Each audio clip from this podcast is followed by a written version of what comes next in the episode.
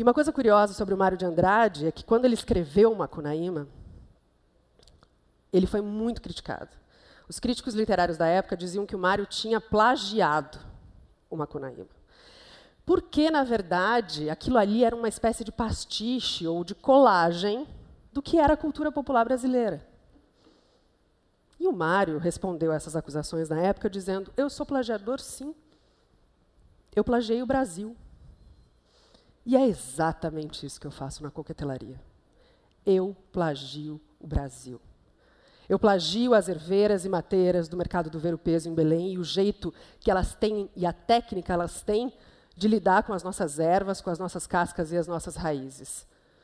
Eu plagio o gosto do fermentado dos indígenas que sempre estiveram aqui. Eu plagio o nosso boteco, o de verdade, não esses que eles tentam enfiar goela e coquetel abaixo da gente. Eu plagio, inclusive, o chazinho que a sua avó fazia para aliviar os nervos e o estômago. Eu sou aquela que vai no quintal catar uma erva para todo alívio e para todo mal. Porque, na verdade, na minha coquetelaria, plagiadora que eu sou, eu não estou te oferecendo nada de novo. Quando as pessoas vão no meu bar, é muito impressionante porque elas já sentiram aquele cheiro. Elas sabem que erva que é essa. A minha avó tinha no quintal. Eu vou te devolver o chá de boldo da sua avó, sim nem que eu tenha que infusionar esse boldo num vinho do Porto Branco e te servir ele num portonic.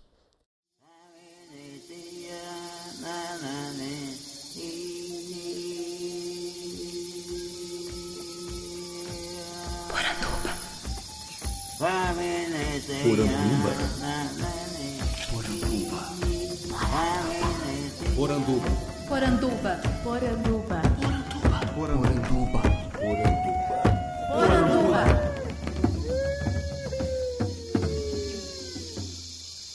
Bem-vindos à nossa Poranduba, o podcast sobre as histórias fantásticas do folclore brasileiro. Eu sou Andrioli Costa, o colecionador de sacis, e serei seu guia. E no programa de hoje eu tenho o prazer de receber aqui a jornalista, bartender e consultora de bebidas Nelly Pereira. Tudo bom, Nelly? Olá, que prazer ser convidada num podcast que a gente sempre tem contato como ouvinte, porque eu sou uma fã do Poranduba, então eu fico super feliz pelo convite, super obrigada. Vocês não têm ideia das coisas que a Nelly faz, e eu decidi assim, tava na hora de convidar ela, ela tava caindo de maduro para ser uma entrevistada, quando eu vi ela usando uma língua de pirarucu para preparar um drink, eu falei, gente, o que que está acontecendo? Nelly, pra gente poder então introduzir esse nosso assunto, eu queria que você se apresentasse para os nossos ouvintes, falasse um pouquinho de você e da onde você veio. Bom, eu vim do Brasil mesmo, viu?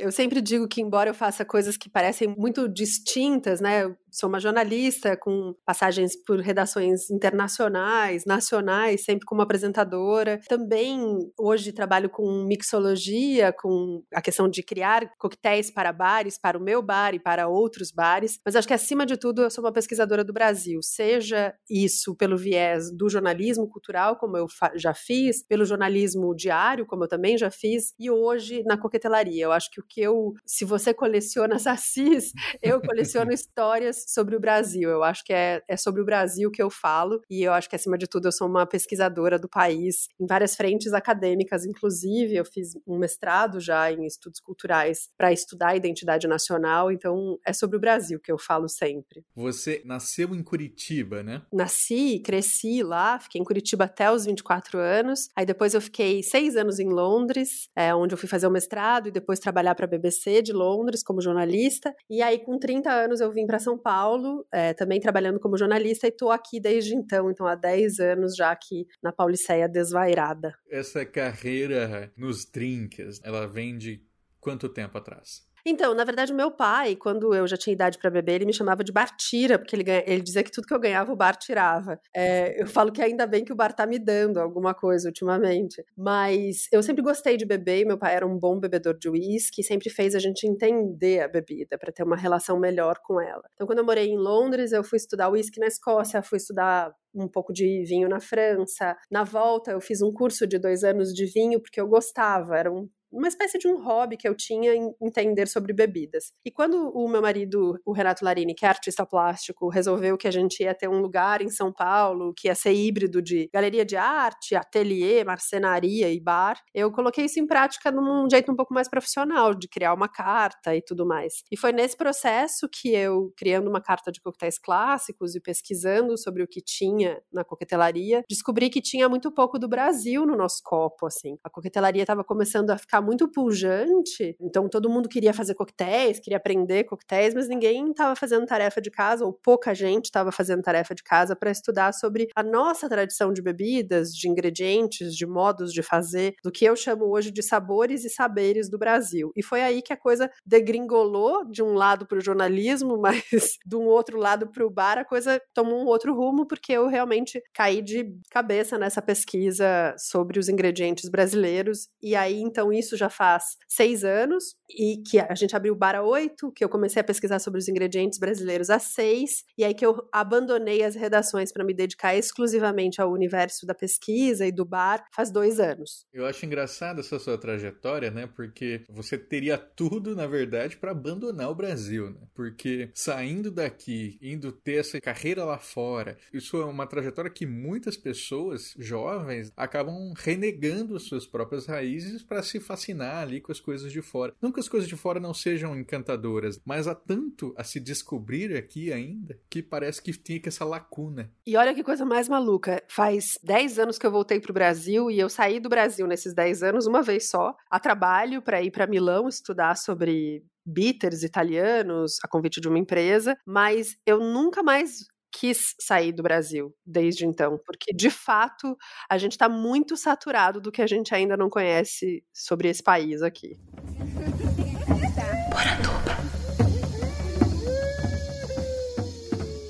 Entrando um pouco nesse mundo das bebidas tradicionais, eu já ouvi muita gente fomentando no interior de São Paulo o quanto se tem uma outra relação com licores. Então, são os licores de jabuticaba, são vinhos de mesa, uma coisa ali talvez um pouco mais italiana, né, da colonização. Mas em Curitiba, teve alguma coisa dessas ou, ou isso foi tudo um gosto adquirido seu no futuro? Em Curitiba foi uma coisa bem engraçada isso que você me pergunta, porque isso veio à tona depois que eu comecei a pesquisar. Em Curitiba tem um, uma tradição tradição muito grande de se fazer cervejas em casa e gengibirras, que são refrigerantes de gengibre. E uma tradição muito grande do vinho, porque tem vinícolas, né? Uma grande tradição italiana de vinhos em Curitiba, o que fez Curitiba ser um polo também de fermentação. Haja visto que hoje uma das melhores, uma não, mas algumas das melhores cervejarias do país estão em Curitiba. E foi Curitiba, inclusive, que lançou a, a coisa das cervejas artesanais. Foi ali que a coisa fomentou de verdade. Então, sim, sim, Curitiba tem uma característica, embora não reconheça, talvez, mas tem uma característica dessa coisa dos fermentados muito forte, que assim que eu comecei a pesquisar sobre bebida e comecei a pesquisar sobre bebidas tradicionais, me veio à tona as receitas de gengibirra da minha família. Até hoje, a gengibirra que eu faço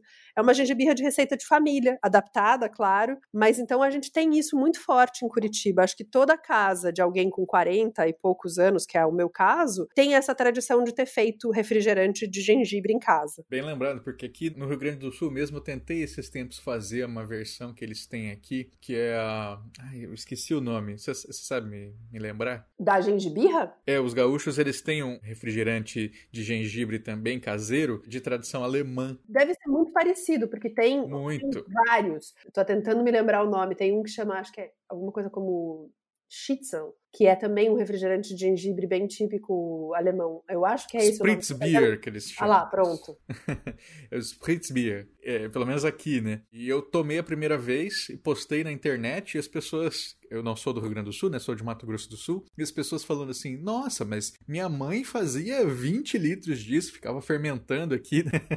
no quartinho. Às vezes a gente tem essa impressão de que a bebida, especialmente a bebida alcoólica, ela é uma coisa muito mais industrializada ou gourmet, se a gente for pensar no artesanal, mas né, é, a gente pode ir lá para trás e ir percebendo que isso é realmente tradicional que vem de, de gerações ali. Isso tem muito a ver, eu acho, Andrioli, que eu acho uma questão muito curiosa com a nossa memória a respeito das coisas. A gente coloca o universo da bebida como um universo separado daquele da gastronomia, né? Então a gente tem memórias de doces, memórias de pratos, mas o que, que a gente bebia? Não sei, a minha geração é uma geração que tomou muito pouco refrigerante na infância, porque era caro, era o começo da história dos refrigerantes no Brasil, então a gente fazia muita coisa em casa. Era o começo dos sucos industrializados e de tudo isso, né? Então é interessante a gente voltar atrás para lembrar o que que a gente bebia também e de que forma, porque isso ajuda a gente a ter uma base de como as coisas também se transformaram. Vamos agora relembrar, né, para os nossos ouvintes algumas dessas bebidas tradicionais que marcaram a história aqui no nosso país. Acho que uma das primeiras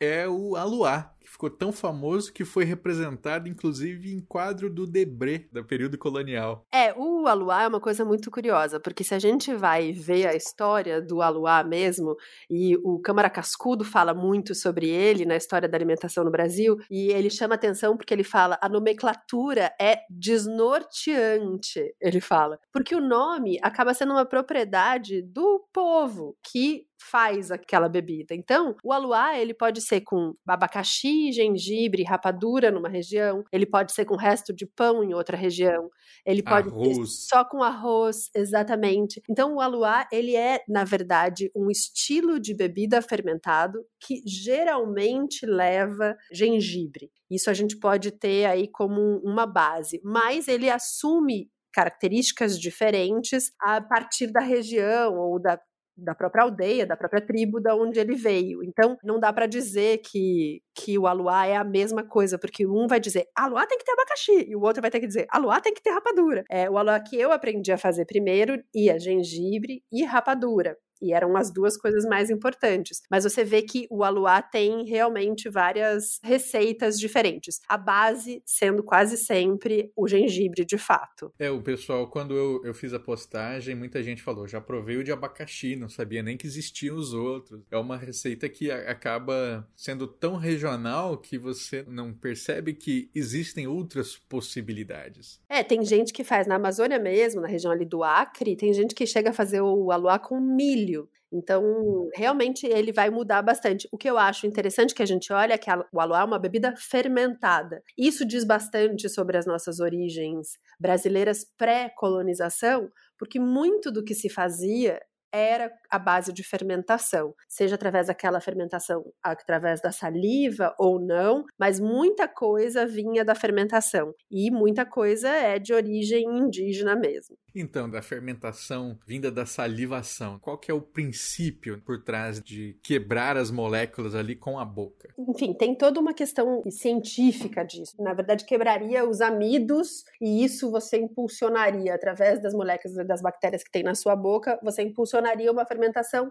que é uma fermentação selvagem, na verdade, né? Hoje está tão na moda falar em wild fermentation, tá aí, é uma fermentação selvagem mesmo, um estilo de fermentação primitiva que quebra esses amidos, seja principalmente no caso aqui do Brasil inicialmente, o da mandioca, mas também o do milho, mas principalmente o da mandioca no nosso caso, para fazer o cauim, né? Então as cauinagens eram nada mais do que isso, eram as índias mastigando a mandioca para quebrar os amidos da mandioca, para que isso impulsionasse a fermentação. Então a saliva é o agente de fermentação, seria o nosso bichinho da fermentação, vamos dizer assim. Tem toda uma ritualística, né? que nem você falou, são as mulheres indígenas que fazem. Pelo menos tradicionalmente o homem não faz a mastigação para fazer o, o cauim ou o caxiri. Exatamente Exatamente, é um rito feminino sempre, é um rito e um ofício feminino. Uma coisa muito interessante que eu acho de se aprender sobre o modo como os indígenas se relacionavam com isso, além de que é esse era um serviço feminino, era um trabalho feminino, não se bebia não fosse para se celebrar alguma coisa. E não se bebia junto com a comida, o que é uma coisa muito curiosa, porque isso veio com os portugueses.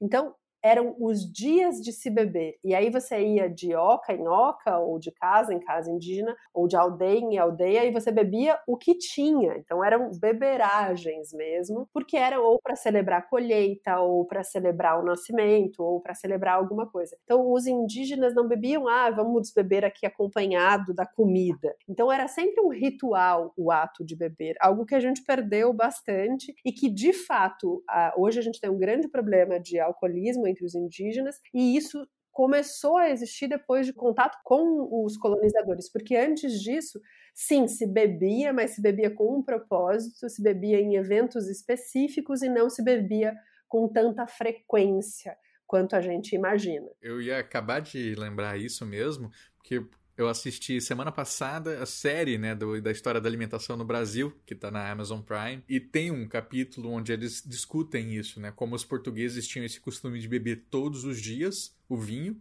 e os indígenas não. Tem passagens ali do Cascudo mesmo que ele fala, né, que os, os brancos eles tentavam colher histórias dos indígenas e vão oferecendo bebida e vão viciando eles em bebida para saber das, histórias, saber dos segredos, saber das coisas que eles têm para contar. É, então, assim, na verdade foi um processo muito triste. Muito triste. Tem uma passagem do Câmara Cascudo que ele falava: a imagem do índio sozinho e bêbado veio depois da colonização. Esse contato foi de fato, nesse sentido, bastante prejudicial, não só esse, né, nesse sentido, mas em tantos outros mas para os indígenas, porque realmente a nossa relação com o álcool passa a ter uma influência, primeiro que é essa de troca, que é horrorosa, né, de, de você dar para você retirar alguma coisa em troca, e aí depois sobre os hábitos mesmo, que nem a água ficava perto das, das não tinha água para se beber nas aldeias. Você ia buscar a água. Então era uma outra relação que nós tínhamos, né, nós digo as civilizações que são originárias do Brasil que tinham com o ato de beber.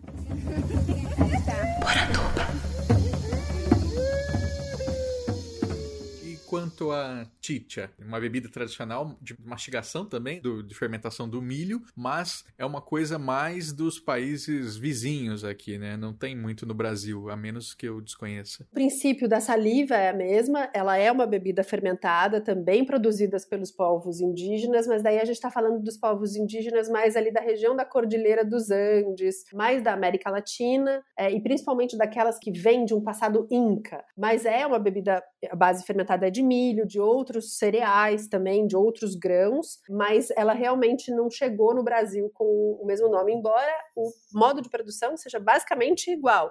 O tepate tem algo parecido com o aluá, num sentido também. Então, as bebidas latinas se a gente for pegar várias tradições, porque era o que tinha disponível, elas se conversam muito mais do que a gente imagina. Quando eu fiz a postagem do Aluá, muita gente comentou de outras bebidas que eu nunca tinha ouvido falar. Uma delas foi lá do Maranhão, um ouvinte mencionou o mocororó, um vinho de caju. O mocororó também, veja, é uma coisa muito curiosa, porque ela é um vinho extraído do caju que é fermentado, que é elaborado foi originalmente elaborado pelos índios. Se eu não me engano, foi pelos índios tremembés, mas eu não tenho muita certeza.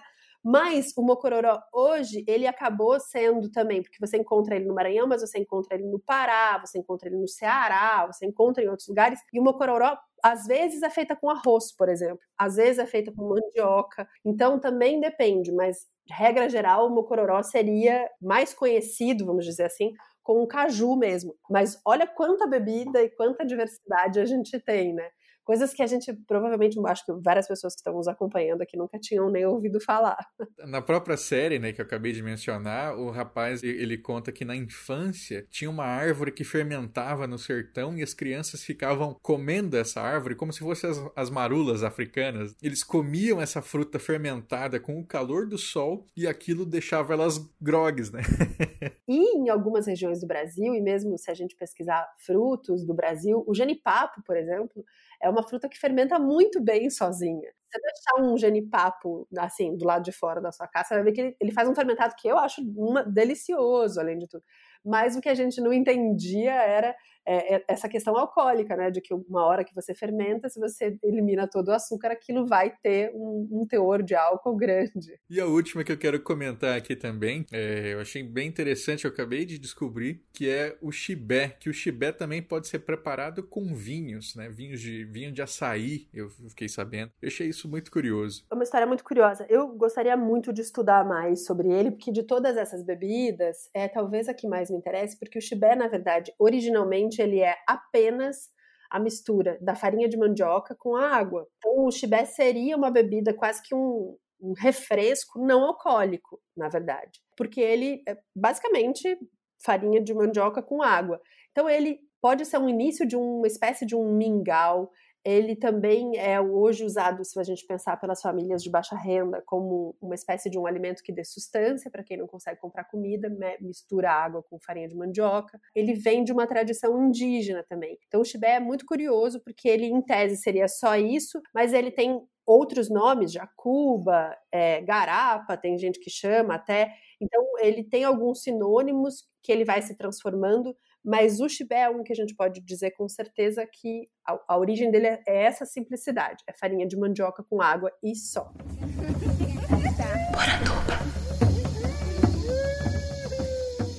Então, Nelly, você conhecendo também essas bebidas e outros ingredientes do Brasil, resolve incorporar esse material na sua coquetelaria. Qual foi o start, assim, a, aquele que foi o pontapé inicial para você começar a fazer essa criação? Então, o que aconteceu foi que na época que eu comecei a estudar sobre os coquetéis, para fazer aqui no, no meu bar, era uma onda dos bartenders irem atrás do que eles chamam de bitters. Os bitters são os temperinhos dos drinks, assim. Então, eles normalmente são um concentrado de ervas, cascas e raízes com uma base amarga que você coloca gotinhas para você finalizar coquetéis. Então tem bitter de chocolate, bitter de menta, bitter de laranja, enfim. E aí falei, nossa, mas como que faz? Porque eu queria trabalhar com ingredientes artesanais. Aí eu fui ver como é que fazia e o pessoal tava importando umas raízes para fazer, tipo, sei lá, Angélica Root, Genciana Root, não sei o que, não sei o que. Eu falei, que porra é essa e tal? E comecei a pesquisar e comecei a falei, nossa, mas que coisa estranha, né? Por que será que é tão difícil de encontrar? O meu marido me viu nessa e o meu marido é do interior e tudo. E o Renato falou, Nelly, para tudo. Para tudo mesmo, vamos ver o que é um para tudo para você, tipo, saber de onde você vem. E aí a gente, ele me levou num botecão desses que tem um monte de bebida infusionada. E aquilo abriu um portal para mim, assim, que era um boteco dentro de uma região que era tipo um entreposto, um Ceasa da vida aqui em São Paulo, que nem existe mais, aliás. E aí tinha lá sassafrás, jurubeba, catuaba, o que você puder imaginar de casca, raiz, erva infusionada, com base amarga. Aí eu falei, pera, aí tem uma coisa muito errada. Por que, que a gente não está olhando para isso? E aí eu comecei a pesquisar, eu falei, peraí, onde que acha essa sassafrás? O que, que é sassafrás? O que, que é catuaba? Porque muita gente acha que catuaba é aquela bebida engarrafada, Sim. plastificada, horrorosa, que a gente, né, muita gente bebe no carnaval, e não faz a menor ideia que é uma árvore que corre risco de extinção no Brasil, inclusive, né? Então, assim, aí eu fui atrás e comecei, pá, beleza, mas não tinha referência, André. Não tinha ninguém que me falasse assim, Nelly, na internet, catuaba, você pega, faz uma infusão. E eu fui testar. Assim, eu botava catuaba no uísque, na vodka, no, no que você pudesse imaginar, na água, e comecei a fazer muitos testes com ingredientes brasileiros e comecei a descobrir sabores inacreditáveis. E nesse processo eu comecei a descobrir que eu ia descobrir como usar esses ingredientes com quem ainda os usava. E quem ainda usava esses ingredientes, na maior parte, eram as herveiras, as garrafeiras, as benzedeiras, é, os raizeiros. E aí eu fui, comecei uma pesquisa gigante para entender que também o modo de fazer isso, que era deixar esses ingredientes curtindo no álcool, maceração, infusão, que os bartenders estavam chamando, era uma técnica nossa de fazer, que era das garrafadas, que saíram do universo da medicina popular e povoaram os nossos botecos. Então, quando que tenho certeza que quem é mais velho vai saber que normalmente você ia num bar pedir um amarguinho pro fígado, porque a jurubeba fazia bem pro fígado. Então você botava ela na cachaça, extraía o, o gosto dela ou as propriedades dela, e era uma, uma conversa entre o bar e a farmácia que ainda bem não existe mais, porque a diferença entre o remédio e o veneno é a dose, justamente, mas que é uma conversa que aconteceu em diversos lugares do mundo. Campari nasceu como remédio. Para quê? Para dor de barriga. Então, o, o, Campari, ele é um bitter aperitivo, ele serve para abrir o estômago, para abrir o apetite. Então, aqueles tônicos, elixires, biotônico fontora, que a gente tinha aqui no Brasil, aquilo tudo era com base alcoólica. E aquilo tudo é ou amaro italiano, que é digestivo. Então, durante muito tempo, esses universos se conversaram e não foi diferente no Brasil. Então, quando a gente olha a história do gin tônica, ai, que nasceu por causa da quina, que combatia a malária. Mas a gente tem um monte de casos aqui no Brasil dessa conversa entre a farmácia e o bar, entre a medicina popular e o bar, que a gente absolutamente não olhou para ela. E foi isso que me deixou apaixonada, porque ao encontrar ingredientes, eu descobria os sabores e os saberes por trás daquele ingrediente.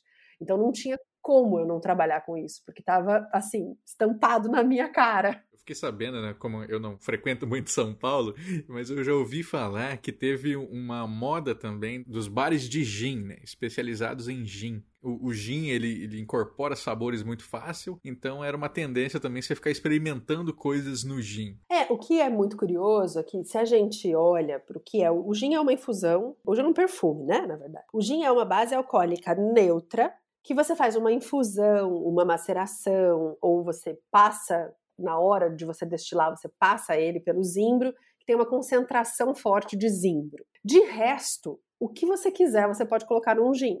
Você pode colocar todos os botânicos que você imaginar. Então a gente tem hoje mais de 35 marcas de gin aqui no Brasil e que levam pacová, puxuri, machixe, castanha, babaçu, o que você puder imaginar está infusionando em gin, porque o gin tem essa característica. Você consegue fazer gin, fazer essa infusão de botânicos com os botânicos que você tiver disponível. E não foi diferente aqui no Brasil, eu já vi o tamanho dos botânicos, né, uma diversidade botânica que a gente tem aqui. Então é muito curioso porque Uh, o, o, brasileiro se encantou muito com o gin, mas ainda não sabe a diferença. Por que, que o gin nacional é de um jeito e o gin internacional é de outro? A gente é muito, ainda está aprendendo, né? A gente é muito analfabeto ainda nesse universo das bebidas, mas é, há gins nacionais que são verdadeiras pérolas, assim, que trabalham com ingredientes são muito ricos nossos. Alguns dos melhores gins que eu já experimentei são feitos no Brasil. Falando sobre essas bebidas tradicionais, muitas delas sobreviveram também é, graças às religiões de matriz africana. Né? Teve muita gente que falou que tomou a luá, por exemplo, em terreiro de candomblé. É, e várias bebidas. Uma coisa muito curiosa que eu venho estudando bastante é que a bebida no Brasil ela também é uma oferenda. Então é curioso porque na religião católica, vamos lá, entre os cristãos, as bebidas elas são ou o sangue de Cristo ou elas são uma celebração daquele rito, enquanto que nas regiões de matriz africana, geralmente as bebidas são uma oferenda aos orixás ou uma bebida de orixá, algo que de fato o orixá ou aquela entidade bebe. E a Umbanda, que é uma religião que não é de matriz africana, porque ela é essencialmente brasileira, é, embora ela tenha ali um, um sincretismo é, ela também tem a questão das bebidas, das bebidas indígenas, por exemplo. Então você tem dentro dessas religiões várias bebidas que ou elas são trazidas da África para cá e aqui elas tomam um outro, uma outra feição por causa do que tinha disponível aqui, ou elas também são bebidas indígenas que são incorporadas no caso da Umbanda aí no caso, mas de várias encantarias brasileiras que são incorporadas é, no rito e que são bebidas indígenas. Então é muito curioso uma, uma questão muito curiosa, eu tenho feito umas aulas com o Luiz Antônio Simas, para mim um dos principais historiadores. Ah, grande. Hoje, maravilhoso.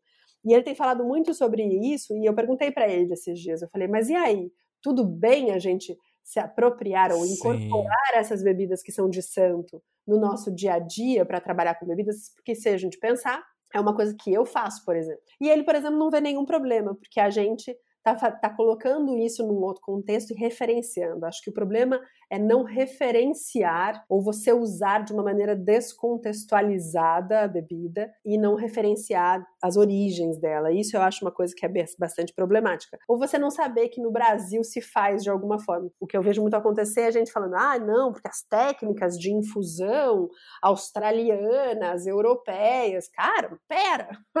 A gente tem técnica de infusão aqui também, de fermentação. Então, acho que a referência é uma coisa importante, você contextualizar é uma coisa bem importante.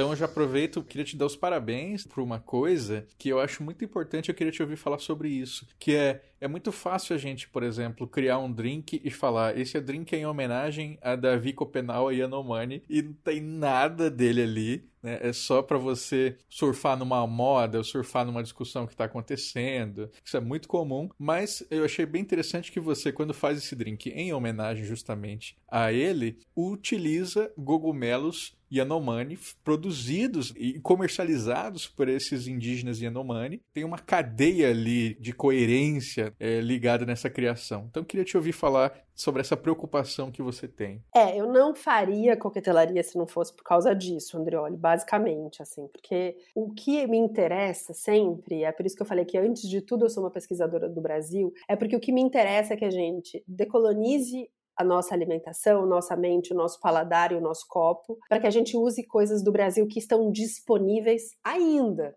Ainda estão disponíveis. E eu faço isso para que as pessoas façam isso na região delas, com o que elas têm e usando o que elas têm. Então eu não posso fazer isso se não tiver muita coerência de ponta a ponta. Então, assim, quando eu falo do, do Davi Copenau e eu uso os cogumelos Yanomami, eu só uso os cogumelos Yanomami por causa disso. Né? Eu só faço esse coquetel porque existem os cogumelos Yanomami. Porque existe um jeito Yanomami de colher esses cogumelos e de comercializar esses cogumelos que mantém a nossa floresta em pé, que mantém os indígenas em áreas protegidas, que mantém tradições, que mantém culturas. Então, eu não faria se não fosse por causa disso. Eu não tenho o menor interesse em ter o meu bar entre os melhores 50 bares do mundo, eu não tenho o menor interesse em fazer coquetel à beça, tanto que eu não estou fazendo coquetel engarrafado nessa época que a gente está com o bar fechado, porque o que me interessa é falar sobre, é que você aí na sua região descubra o que, que tem de tradicional, o que, que tem de fruta nativa que ainda sobrevive e que você use essas frutas, seja da maneira que for. Para mim, tudo parte do ingrediente, tudo parte de por que, que aquele ingrediente chega até onde chega. Talvez daqui a cinco anos eu não faça mais coquetel, mas eu pesquise sobre outras coisas que vão ser relacionadas ao Brasil. Então, o coquetel foi uma forma também que eu encontrei, uma ferramenta que eu encontrei de aproximar esse universo da vida das pessoas. Então, quando eu uso, sei lá, a taiada, que é um produto típico dos quilombolas do Vale do Ribeira, eu vou lá entender como é que o, o, os quilombolas fazem a taiada. O que, que a taiada tem no universo da, da sociedade deles que ficou importante. Por que esse doce ainda é, é feito? O que, que é taiada? Taiada é um doce que mistura, olha que curioso, que é uma espécie de uma rapadura, mas que mistura farinha de mandioca, gengibre e cana, e açúcar de cana, e, e a rapadura. Então ela é uma rapadura gengibrada, um pouco mais é, esfarelenta por causa da farinha e é um doce que é produzido pelos quilombolas ainda no Vale do Ribeira, aqui em São Paulo, junto com rapadura, que garante a subsistência de um grupo de quilombolas naquela região e que, na verdade, a gente esqueceu de comer, porque ninguém sabe o que é, né? mesmo aqui em São Paulo, e eu transformei isso numa espécie de um xarope, na verdade eu ralei a taiada em água, que já é um refresco delicioso, mas ela, além de tudo, dá uma consistência muito boa para o coquetel por causa da farinha. Então, quer dizer, se você não vai lá e não entende como é que eles usam, você também não vai entender como é que você pode usar. Então, para mim, é uma cadeia só, na verdade, que pode começar com a tradição de um povo ou com um ingrediente e que chega no teu copo para que você entenda sobre aquilo, na verdade. Eu acho que é, é talvez funcione de uma forma muito simples para mim, porque é, é a cadeia que me importa, exatamente. Agora que você falou da Tayada, acho que foi um dos primeiros posts seus que eu vi. Até me chamou a atenção isso, né? Porque você não só usava o drink, mas também falava sobre o trabalho desses quilombolas, né? E levava esse conhecimento para o seu público, que é bem grande, né? Bem considerável. Eu queria saber se algum ouvinte das suas lives, algum algum leitor dos seus posts já deu um feedback do tipo: nossa, a partir disso que você falou, eu fui atrás e descobri tal coisa, eu, eu comecei a fazer diferente, sabe? Teve alguma história assim? Mas muita gente. É o mais maravilhoso, assim. Porque o que, que acontece? Como eu não tenho o menor interesse em guardar segredos sobre receita, sobre técnica, porque o que eu quero que as pessoas se aproximem disso Então eu não posso ficar falando, nossa, eu não vou te contar como é que usa o Ora Pronobis, porque você vai ter que vir aqui no meu bar, bebê, porque isso não faz o menor sentido para mim, né? Então, aí eu comecei a abrir, falar, gente, ó, Ora Pronobis, eu uso assim, ele é babento, você tem que fazer assim, x, y, z e tal. E aí as pessoas começaram a falar, nossa senhora, né, que eu tinha Ora Pronobis aqui na horta de casa, sem fazer com frango. Pelo amor de Deus, não sabia que dava para usar no drink. Isso é uma coisa, que é pessoas que já têm aquilo e que descobrem um novo uso para aquilo. Ou pessoas que falaram: ah, eu sempre achei cambuci, que é uma fruta nativa aqui da Mata Atlântica. Mas na verdade eu achava ele amargo e tal. Mas depois que você ensinou a fazer o xarope, aí agora eu só uso o xarope de cambuci para fazer não sei o quê. Então as pessoas não só descobrem um jeito de fazer que elas podem fazer com o que tiver na região delas, mas elas descobrem outro uso para aquilo que elas já têm é, que elas já usam na gastronomia, mas que não fazem a menor ideia de como fazer na coquetelaria. Então, é uma forma lúdica também, eu acho, de você brincar com as coisas que estão disponíveis. E às vezes eu falo, é, não sei, você tem coentro aí na tua casa? Coentro é comum na sua região? Faz drink com coentro, enfia ele na vodka, boia ele no gin, bate ele com leite de coco para fazer um coquetel não alcoólico. A minha intenção é que a gente consiga fazer com o que tem disponível, porque o Brasil é gigante e eu não conheço todos os ingredientes, infelizmente. Esses dias eu peguei o babaçu, o babaçu, uma, uma castanha, um coco de babaçu. Peguei um óleo de babaçu que me chegou do Xingu. Aí eu falei, meu Deus do céu, como é que nós vamos usar? Você experimenta, vê do gosto que tem, faz lé com cré e cria alguma coisa. Então eu acho que é isso que eu proponho, que as pessoas olhem com mais encantamento. Essa é uma palavra para mim que tem sido muito importante, com encantamento para as coisas do Brasil, porque a gente está absolutamente desencantado com o país, por N razões que são plausíveis, inclusive. Mas a gente não pode se deixar convencer de que esse é um país que deu errado, de que a gente é um povo errado, de que a nossa cultura está errada ou que ela é menor. Pelo contrário, a gente tem que se encantar com as nossas coisas de novo e trazê-las para o nosso dia a dia, porque senão elas vão acabar. É simples assim. Então, eu tenho proposto esse olhar lúdico e talvez um pouco otimista demais, mas para que a gente recupere. É, é, uma das minhas ideias para adiar o fim do mundo. muito legal. Acho que tem muito diálogo entre as coisas que a gente faz, porque quando eu estou falando de mitos, eu também estou falando de, com certa ludicidade, eu também estou falando de encantamento, mas nada está descolado dos dilemas que a gente vive no cotidiano. A gente não está esquecendo nunca que tem uma pandemia aí que está matando especialmente povos indígenas porque o governo os abandona. A gente não está esquecendo que a demarcação de terras indígenas é um problema. Então, quando a gente junta essas duas coisas, a gente mostra que elas existem, né? Que tem que prestar atenção nisso, porque senão vai tudo embora. E a hora que a gente joga luz sobre isso, a gente traz, eu acho que talvez o nosso trabalho e eu penso muito nisso como interlocutores que somos dessas tradições para um outro público, seja de de fato encantar através do que a gente propõe. Porque senão, se a gente ficar falando, olha, tinha o Saci, ele ficava lá. Acabou, entendeu? Acabou o Saci, não tem mais, entendeu? É isso, é a gente jogar a luz mostrando que essas coisas ainda estão aqui e revisitando elas de alguma forma. Tem uma frase que eu até, se você me deixar, eu queria ler porque é de um livro que chama Culinária Caipira da Paulistânia, mas que para mim eu acho que é resume um pouco de você trazer à tona essas tradições, que diz o seguinte: o valor presente da tradição não está na sua permanência como coisa artificialmente viva, tombada como patrimônio imaterial, mas sim como repertório de sabores aos quais se possa recorrer para trazer graça ao que fazemos hoje, então é isso. Não, não adianta dizer, ah, nossa, tem essa história do Saci tombada pelo patrimônio histórico da Casa do Caramba. Não, é para tá trazer né? o que a gente faz hoje. É para isso que serve as nossas raízes, os nossos ingredientes, as nossas culturas originárias, para trazer graça para o que a gente faz hoje. E eu digo mais, não é nem só para trazer graça, é para trazer norte, é para trazer horizonte, porque é só assim que vai dar. Para a gente ir encerrando também, algo que dialoga muito com isso é a arca do gosto. Essas coisas elas estão ali para a gente lembrar que elas estão lá enquanto é tempo. A arca do gosto é um projeto fantástico do Slow Food Brasil, né, que mostra exatamente o que seria uma arca de Noé, né? É, são as frutas, as sementes, as, tudo, as plantas, ervas, cascas, raízes que a gente usa, que se a gente não botá-las num lugar em que a gente quer preservá-las, elas vão acabar como muitas já acabaram. A gente pensa que é só animais que estão em extinção, não é, né?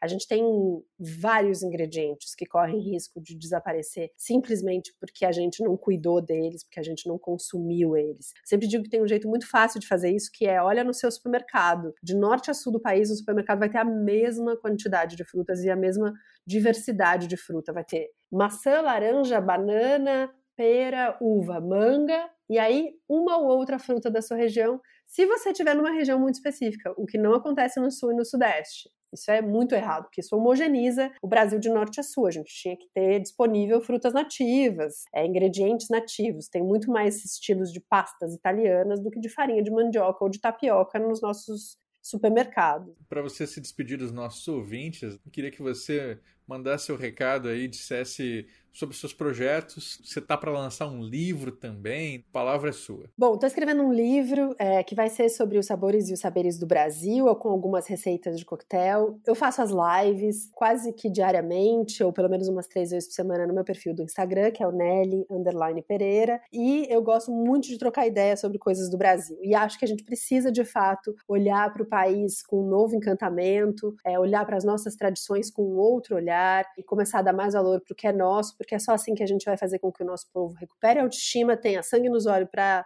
continuar lutando, porque vai ser necessário, e acho que a gente precisa de fato pensar que quando a gente ergue uma taça para brindar saúde, isso representa muita coisa. Significa saúde da ponta a ponta, aquilo que está dentro do nosso copo, significa saúde na nossa relação com o álcool, significa saúde de todo mundo que está ao redor nesse país. Então, acho que a gente precisa lembrar do brinde, que a gente precisa brindar muito a saúde desse país, seja de, da forma que for. Perfeito. Muito obrigado, pessoal. A gente se vê na semana que vem. Saúde a todos. Até mais.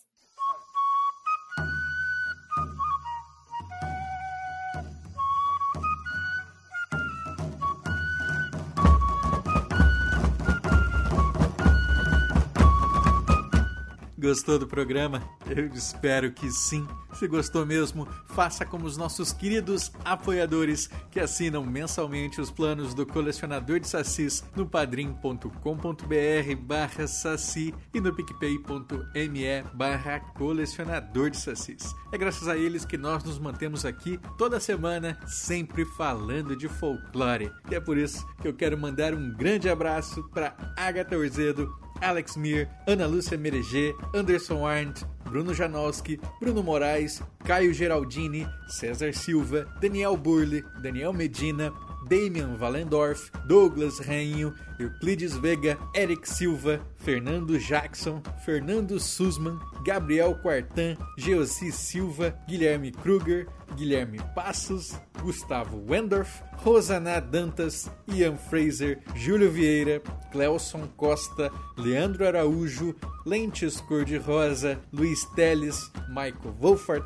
Mariara Lista, Maurício Filho, Maurício Xavier, Matheus Abreu, Maicon Torres, Micael Meneghetti, Nilda Alcarinque, Pablo Melo, Pedro Scheffer, Rafael Joca Cardoso, Ricardo Santos, Rodrigo Cunha, Thomas Misfeld, Thiago Chiavegatti, Vinícius Milhomem, Victor Nogueira, Vitória Silveira, Valdeir Brito e Zé Wellington.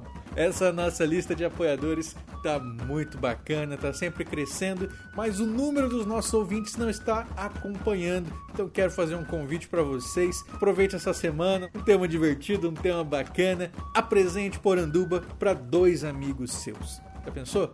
Se cada um de vocês indicar mais dois, a gente vai triplicar o número de ouvintes e vai ser uma maravilha, vai ser mais pessoas conhecendo as histórias fantásticas do folclore brasileiro. Então, se possível, fica esse convite para você. Esse podcast foi editado pelo Léo Tremesquim do Mitografias e produzido por mim, Andrioli Costa, o colecionador de sacis. Acesse colecionadordesacis.com.br.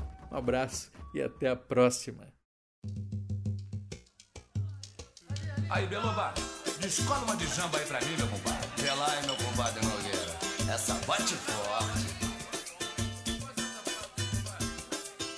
Gripe pura com limão. Juro bebe é pra azia. Do jeito que a coisa vai, o tempo do Arlindo vira drogaria. Fritura com limão, juro bebe é prazer. Do jeito que a coisa vai, o Arlindo vira drogaria. O médico tava com medo do meu Figueiredo não andasse bem. Então receitou jurupeba, o cachorro de quebra, carqueja também. Embora fosse homeopatia, a grana que eu tinha era só dois barão. Mas o Arlindo é pai d'égua, foi passando a régua, eu fiquei bom. Fritura com limão, jurupeba é prazer. Do jeito que a coisa vai, Vira drogaria. Fritura com limão, jurupeba é parazia. Do jeito que a coisa vai, o teco do Arlindo vira drogaria. Tem vinho pra conjuntivite, licor pra bronquite, cerveja pros rins. Traçados e rabos de galo pra todos os males e todos os fins. O Juca chegou lá no Arlindo, se apagar. Tomou batida de jambo, recebeu o rambo botou pra quebrar. Fritura com limão, tudo bebe é prazer.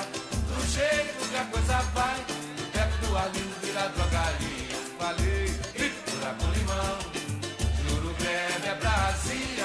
Do jeito que a coisa vai, o teco do Arlindo vira drogaria. Batida de erva, cidreira, se der tremedeira ou palpitação. Pra quem tá doente do peito, faz um grande efeito, licor de avião. E toda velhice se acaba se der catuaba pra um velho tomar. Meu tio bebeu lá na Lindo e saiu tinindo pra ir furunfar.